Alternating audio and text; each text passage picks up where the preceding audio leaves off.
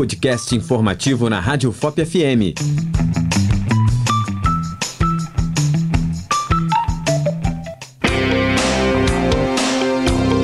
O Carnaval, uma das épocas mais esperadas pelo, pelos brasileiros no ano, finalmente chegou. Marcado por seus bloquinhos, roupas coloridas, danças, marchinhas e muito confete, a festividade diverte os foliões espalhados por todo o país. Em Mariana, em 2024, o carnaval carrega o tema Fantasia da Nossa História, que celebra a cultura da região.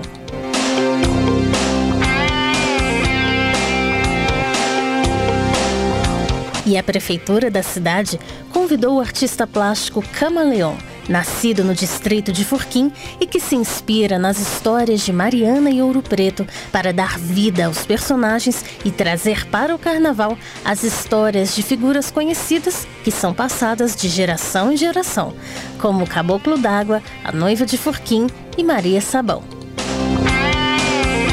E para entender todo esse processo de criação, nós conversamos com o artista plástico que nos trouxe mais detalhes.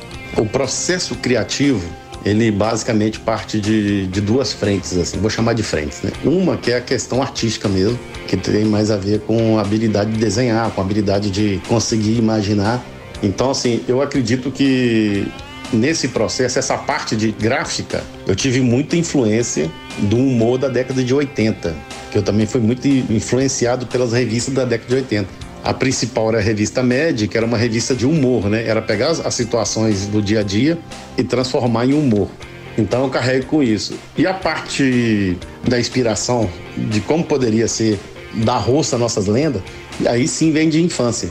Coisas que a gente ouvia de, de geração a geração na beira de um fogão a lenha, alguém contava um caso de assombração, tudo aqui no imaginário de uma criança, ela sempre exagerava, tinha sempre um, um, cada um tinha uma visão do que era um possível fantasma contado naquela ocasião. Aí eu tive várias. Então assim, eu acho que basicamente é isso. Primeiro, a habilidade de desenhar, que é um esforço, desenhar todo dia e tentar achar um estilo, e depois a parte da criação, né, do imaginário que vem do popular mesmo. Segundo o secretário de Cultura e Turismo de Mariana, Gustavo Leite, o tema para este ano visa resgatar as lendas do município e elevar o nível conceitual do Carnaval da Primaz de Minas. O objetivo é aproveitar as características da localidade para gerar um sentimento de pertencimento da população marianense.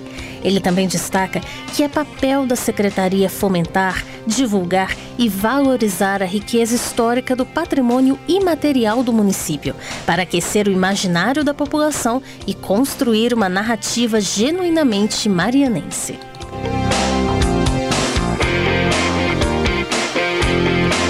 E como destaca o Gustavo, a cultura, assim como em cidades históricas, é passada de geração em geração.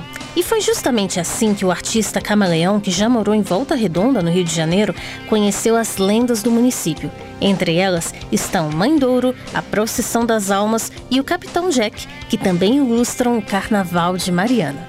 Eu tinha um tio, o tio Brandão, ele era um contador de casa, assim, de, era encantador ouvir ele contar os casos. E ele adorava casos de assombração, ele tinha uma, uma habilidade, uma voz muito bonita, parecia um radialista. E por algum motivo ele aprendeu a fazer a pausa dramática. Só sei que era sensacional ouvir ele contar os casos de, de, de assombração. E o mais engraçado é porque na nossa região, lá no, no, no, Volta Redonda, que é Rio de Janeiro, né? O fantasma que a gente tinha lá era uma loira do, do banheiro, ou a morta do banheiro, que tinha um algodão no nariz. Aqui não, aqui as, as lendas aqui são mais encorpadas, são mais, mais elaboradas e, e mais verdadeiras. Então, assim, essa experiência de ouvir isso do, do meu tio e, e, outras pessoas começavam a contar outros casos, isso era muito encantador, assim, muito legal. As artes criadas para o Carnaval de Mariana acompanham as decorações e estruturas preparadas pela Prefeitura. Cada um desses personagens que ganharam cara e roupas coloridas tem histórias e são conhecidas na boca do povo marianense. O Capitão Jack, por exemplo, foi um soldado inglês que, na época do ciclo do ouro, trabalhava na mina de passagem e faleceu em uma explosão que teria acontecido no local.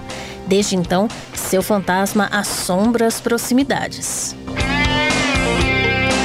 Para o camaleão, ter a oportunidade e a liberdade de retratar essas lendas em um momento de festa traz uma licença poética para o carnaval. As pessoas vão experimentar essas artes né, durante o carnaval e naturalmente vai gerar discussão. Será que era assim mesmo? Aqui, aqui exagerou, ali não sei, ali ficou bom.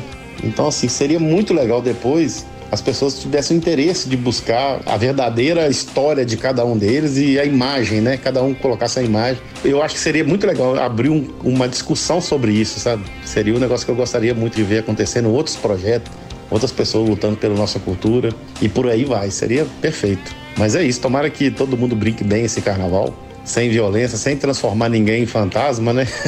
Porque a gente tá precisando de paz e cultura.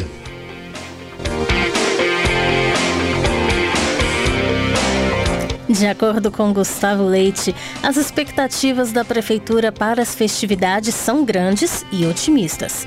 Ele afirma que está ansioso para ver como essa temática escolhida vai, vai se desenrolar na prática e espera que a cultura e o patrimônio local possam ser base para outras datas também. No Instagram, arroba Mariana, você confere as histórias de cada personagem.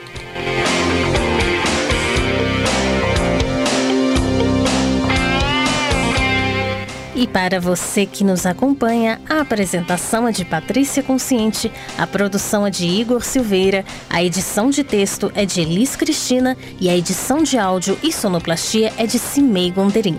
Realização: Universidade Federal de Ouro Preto e Fundac, Fundação de Educação, Artes e Cultura. Continue sintonizado na Rádio FOP FM 103.5. Você ouviu o podcast informativo na Rádio FOP FM.